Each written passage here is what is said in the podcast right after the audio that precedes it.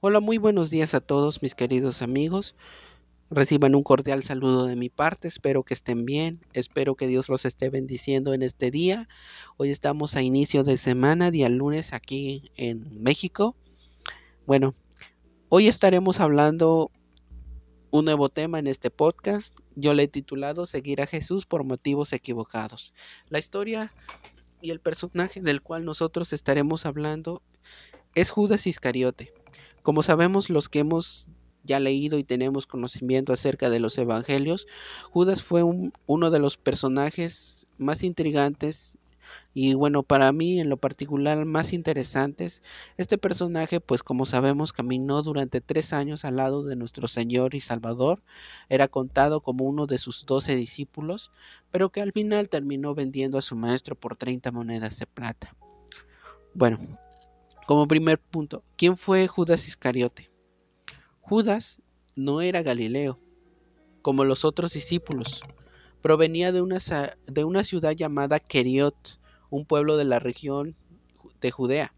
Esto lo podemos saber por su nombre, que es puramente hebreo. Iscariote significa en hebreo hombre de Keriot. Judas también era hijo de un tal Simón, que lo podemos, esto lo podemos constatar en el Evangelio de Juan, capítulo 6, versículo 71. Fue escogido como discípulo directamente por Jesús durante su ministerio, Mateo capítulo 10, versículo 3 y 4 y ejercía un cargo de tesorero de los bienes y de las donaciones que Jesús recibía durante su ministerio.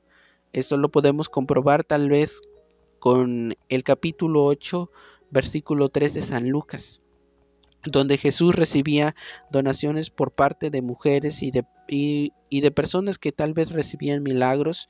Y bueno, era una especie de tesorero, ya que él traía una bolsa en la cual ah, este, metía todo lo que recibía de, eh, de donaciones por parte de estas mujeres que financiaron y que sirvieron a Jesús con sus bienes, es decir, con su dinero.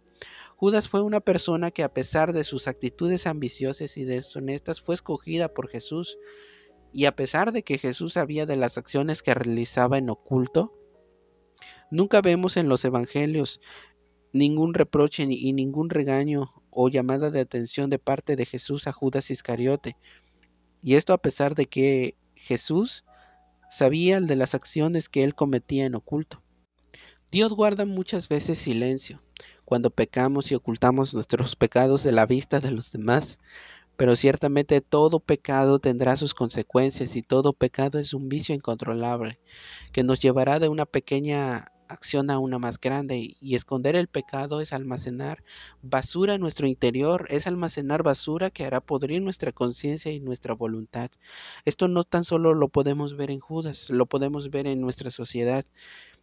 Y muchos de nosotros que también pues venimos de un lugar, de un contexto de pecado, pues sabemos muy bien cómo es el pecado. Un pecado empieza con una cosa pequeña, luego nos lleva a otra cosa y nos lleva a otra y nos lleva a otra hasta que pues las consecuencias ya no las podemos controlar.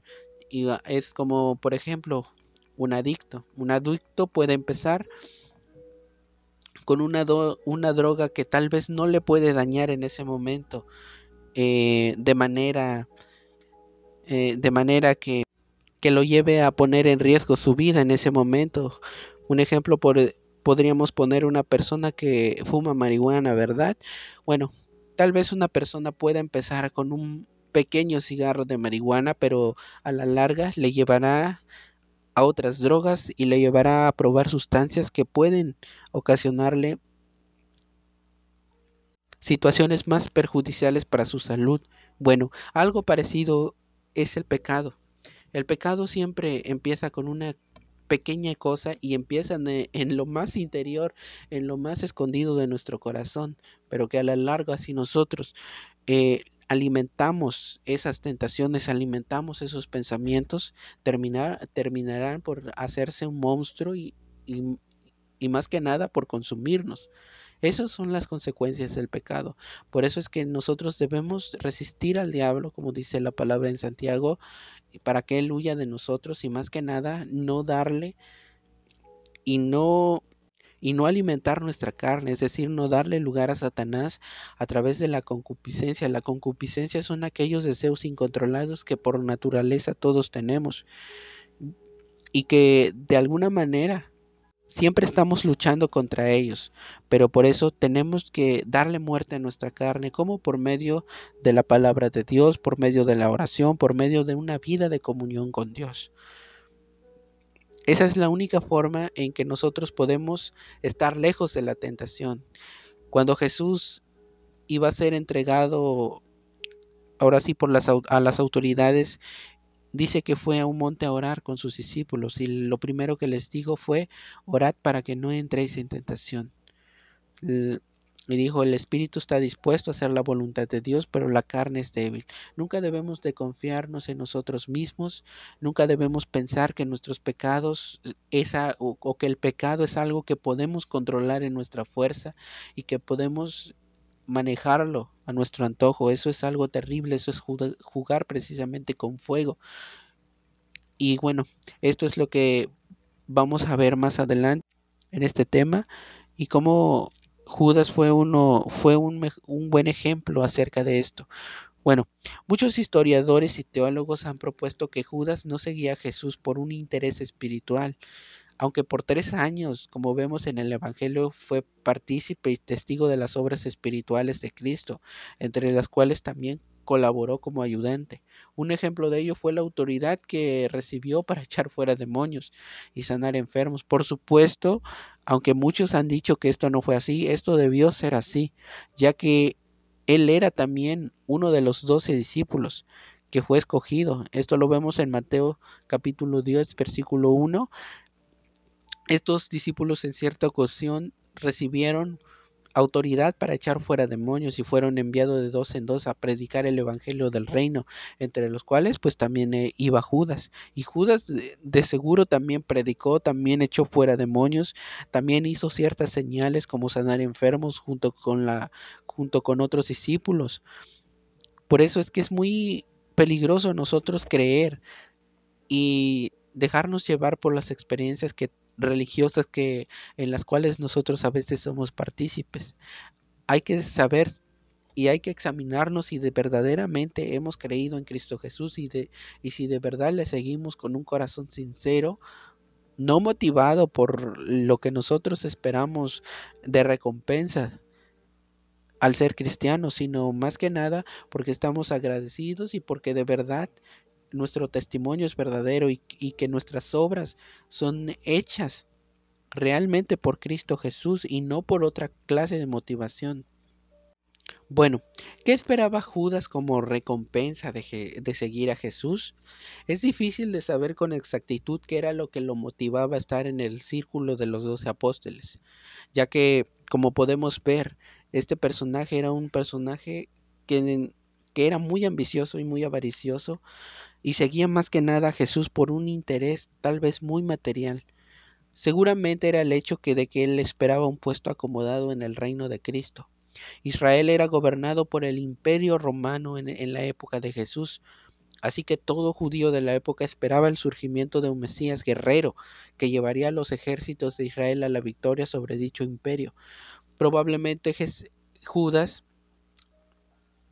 eh, esperaba que, Jesús se levantara también como una especie de David o una especie de Gedeón para ir y pelear contra, contra ahora sí, contra el imperio opresor que era el imperio romano, ya que Jesús no fue tan solo un reformista de la religión judía como muchos lo han propuesto, no fue tan solo un rabino lleno de sabiduría, era también un personaje que tenía poder sobre los elementos de la naturaleza.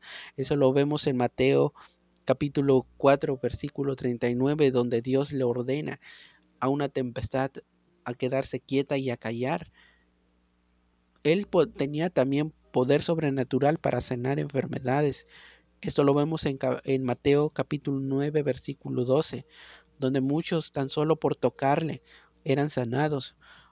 Tenía poder para resucitar muertos. Esto lo vemos en Juan capítulo 11, versículo 43 y 44 donde pues resucitó a Lázaro.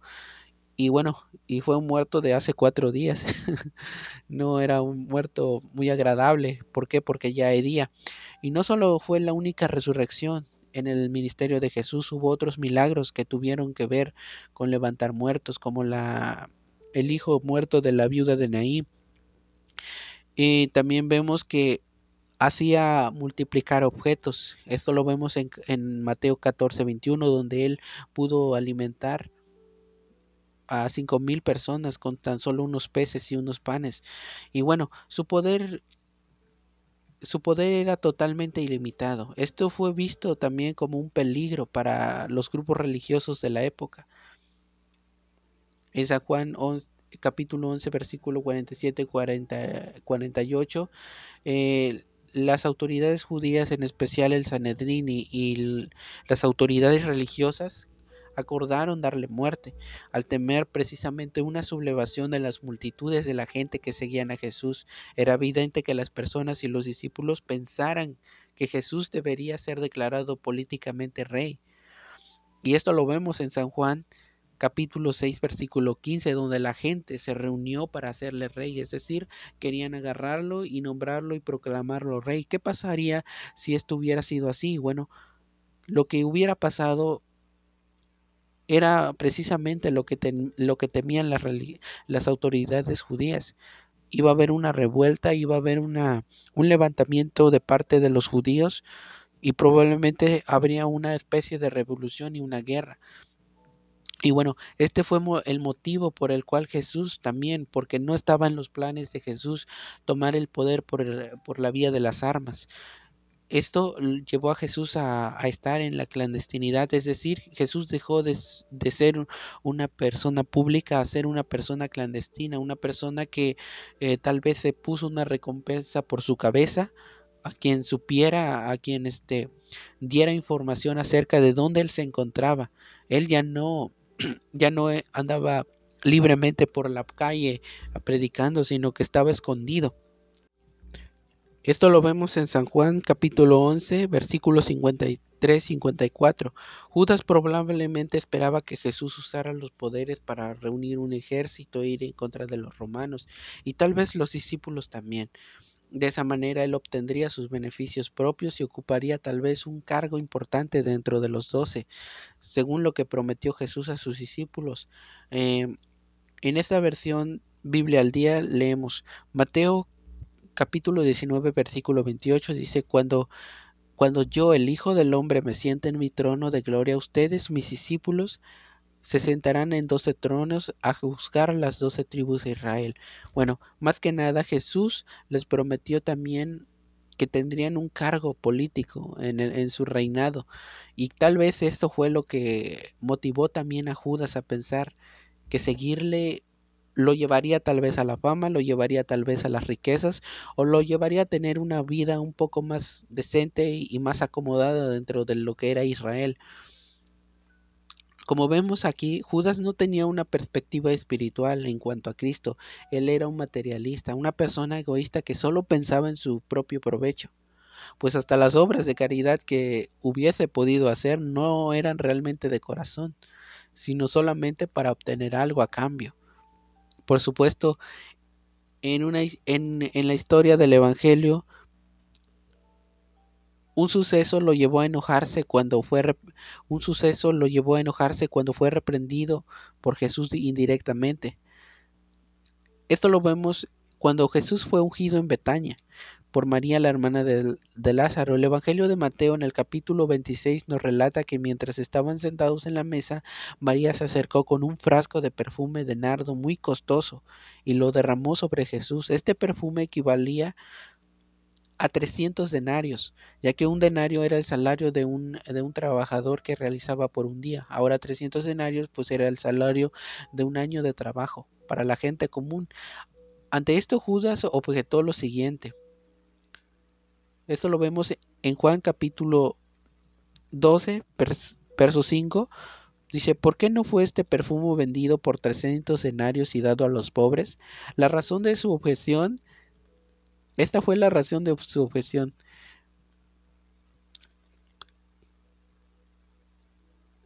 Pero dijo esto no porque se cuidara de los pobres, sino porque era un ladrón y teniendo la bolsa sustraía de lo que echaba de lo que se echaba en ella.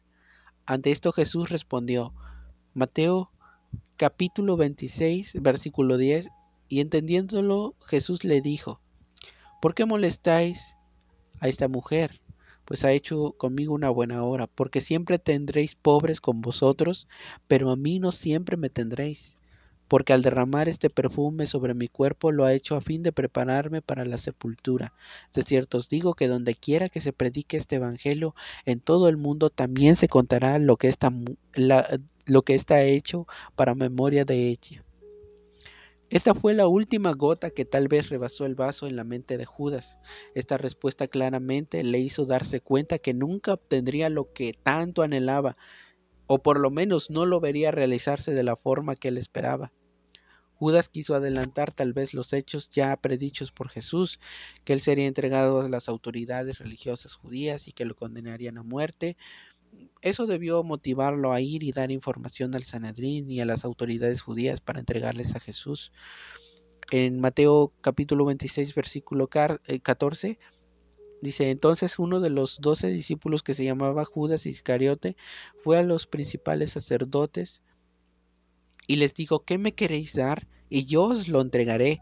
Y ellos le asignaron treinta piezas de plata, y desde entonces buscaban oportunidad para entregarle. Como sabemos que el momento todavía no había llegado para que Jesús fuera crucificado, pues entonces eh, nadie podía hacerle daño, pero más que nada porque Jesús no era un personaje público ya, sino que él, como, como ya lo dije, era una persona clandestina, es decir, una persona por el cual se había puesto eh, un precio a su cabeza, así que Jesús no frecuentaba tanto lo que eran las sinagogas o los lugares públicos, sino que más bien estaba en montes, a veces estaba en ciertos lugares que solamente los discípulos conocían, ya que tenía que cuidarse de, de estas autoridades, ya que no solamente era para arrestarlo, sino que tenían orden de matarle, igual como al que había resucitado a Lázaro. Lázaro también fue uno de los personajes que fue muerto por las autoridades judías. Como Jesús ya no, e, como dije, no era un personaje público, eh, nadie sabía ya los lugares en donde se encontraba. Y bueno, Jesús a pesar de todo no era un, un personaje muy vulnerable cuando estaba cerca de los discípulos, ya que muchas veces cuando había grandes multitudes, los, uh, muchas se consideraban sus discípulos y probablemente si algo pasaba, si alguna cosa ocurría con el, ahora sí, de tocar al maestro, probablemente el, las autoridades judías también se enfrentarían a lo que era enfrentaría lo que era la ira de las multitudes que, que seguían a Jesús.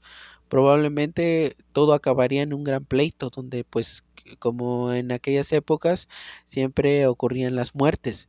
Por eso Jesús, eh, Judas, perdón, ofreció información para indicarles el lugar y el momento adecuado para entregárselos. En un momento donde no estuvieran grandes multitudes, sino solamente tal vez los doce discípulos, eh, y donde eh, precisamente no hubiera mucha gente que pudiera reaccionar de manera violenta cuando se tocara a su maestro. A pesar de todo esto, vemos que cuando fue arrestado Jesús, uno de ellos sacó una espada y dio al centurión y le cortó la, oreja, que, que precisamente Jesús después le sanó.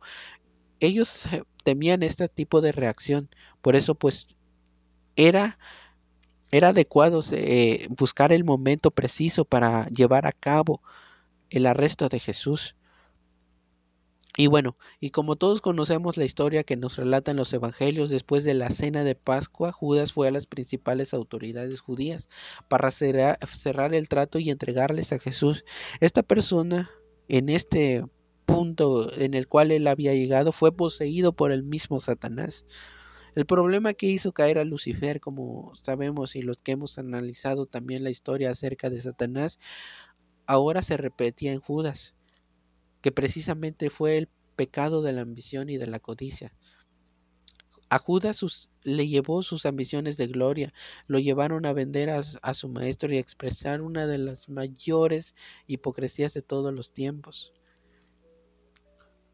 Con un beso traidor lo como lo habla el Proverbio 27, versículo 6, las heridas de un amigo sincero son mejores que muchos besos de un enemigo. Aquí vemos más que nada que Jesús, perdón, que Judas había llegado a un punto eh, tan despreciable que llegó a poner como señal para entregar a Jesús un beso. Un beso era precisamente la señal de más afecto que un discípulo judío tenía hacia su rabino, hacia su maestro. Aquí Judas, pues como vemos, no le importó precisamente ir y con un beso besar al maestro y entregarle a las autoridades. Esto es realmente algo que para mí es algo tan horrible y tan terrible llegar a este punto en que una persona ha perdido ya totalmente incluso su vergüenza. Bueno, en Mateo capítulo 27 versículo 1 dice, venida la mañana, todos los principales sacerdotes y los ancianos del pueblo entraron en consejo contra Jesús para entregarle a muerte y le llevaron atado y le entregaron a Poncio Pilato, el gobernador. Después de que Judas había logrado sus, ahora sí, su tan malvado plan, empezó precisamente a ver que, que Jesús no, no actuó de la forma que él esperaba, pues tal vez él esperaba que Jesús se iba a defender. En Mateo capítulo capítulo 27, versículo 3 dice, entonces Judas, el que le había entregado, viendo que era condenado, devolvió arrepentido las treinta piezas de plata a los principales sacerdotes y a los ancianos. Es curioso que después de haber llevado a cabo sus planes ambiciosos, Judas se da cuenta que Jesús no hizo uso de su poder para librarse de los judíos como en otras ocasiones, como en San Lucas capítulo, capítulo 4, versículo versos, versículo versos 29 y 30 y en Juan capítulo 8 versículo, verso 59 donde él en cierta ocasión estuvo a punto de ser despeñado ahora sí en un abismo por parte de la gente, pero sin embargo él pasó de manera sobrenatural en medio de la gente o cuando lo querían apedrear, dice que en medio de la gente pasó, se abrió camino entre la multitud. bueno, esto no pudo haber sido simplemente pasar por en medio de la multitud así como así, sino que él hizo uso de su poder como Dios para precisamente escapar de esa gente. Pero bueno, en esta parte Jesús ya no hizo uso de ese, de ese poder, sino que ahora él se dejó arrestar y bueno, estaba siendo condenado a la muerte. En esta parte, la conciencia de Judas empezó a ser acusada por su traición. Ahora él se encontraba en un grave pecado por haber traicionado a su maestro y haber entregado sangre inocente. En su desesperación y remordimiento fue a devolver las piezas de plata a los religiosos que le habían pagado para llevar a cabo todo este pecado. En la Biblia versión Palabras de Dios para Todos leemos Mateo capítulo 27 versículo 4 y les digo, He pecado al entregar un hombre inocente para que lo maten. Ellos dijeron, ¿qué nos importa? Ese es tu problema. Cuando leemos estas expresiones podemos ver que no, no hay nada peor que la conciencia atormentada por el pecado y la culpa. Nunca debemos pensar que nuestros actos perversos no tienen consecuencias. Judas comenzó con un, un pecado pequeño en su corazón, como lo dije lo dije hace un rato, el deseo avaricioso de obtener bienes y riquezas fue su primer pecado. Esto lo llevó a convertirse en un ladrón que sustraía de la bolsa, ahora sí de los discípulos. Se convirtió después en un hipócrita, porque andaba con Jesús, porque comía con Jesús, pero sin embargo andaba haciendo negociaciones a las espaldas de Jesús para entregarle a la muerte. Y al final consumó su pecado, fue un traidor culpable de la muerte de uno inocente. Tal vez pensó que devolviendo las piezas de plata evitaría la continuación del juicio contra Jesús, o bien tal vez esperaba algún consuelo de parte de los religiosos judíos, que en su llanto y desesperación le pudieran consolar, ya que a pesar de todo yo pienso que Jesús, mm, perdón, que Judas era también un religioso, Pero como vemos, pero lo único que obtuvo fue una respuesta de las más despreciativas. ¿Qué nos importa? Ese es tu problema. Tales palabras son las respuestas de toda la religión y del mundo. No pueden consolar, solo atormentar. Es como cuando Job, la filosofía del mundo y de sus amigos, no lo pudo consolar, solamente le hicieron, le culparon y le atormentaban con palabras. El mundo no puede consolarnos, el mundo simplemente tiene palabras de muerte. Las palabras de ambas, tanto de los religiosos como de los mundanos y de la gente que no ama a Cristo y no sigue a Dios, todos ellos, todas esas palabras, todas esas lenguas están inflamadas por el infierno, no conducen más que a la muerte. Y más que nada, la paga del pecado es la muerte.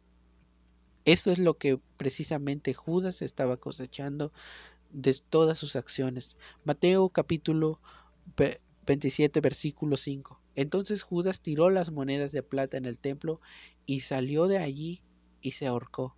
El pecado de, Judas, de Judas perdón, tuvo como paga la muerte. Él se dejó engañar por su perverso corazón.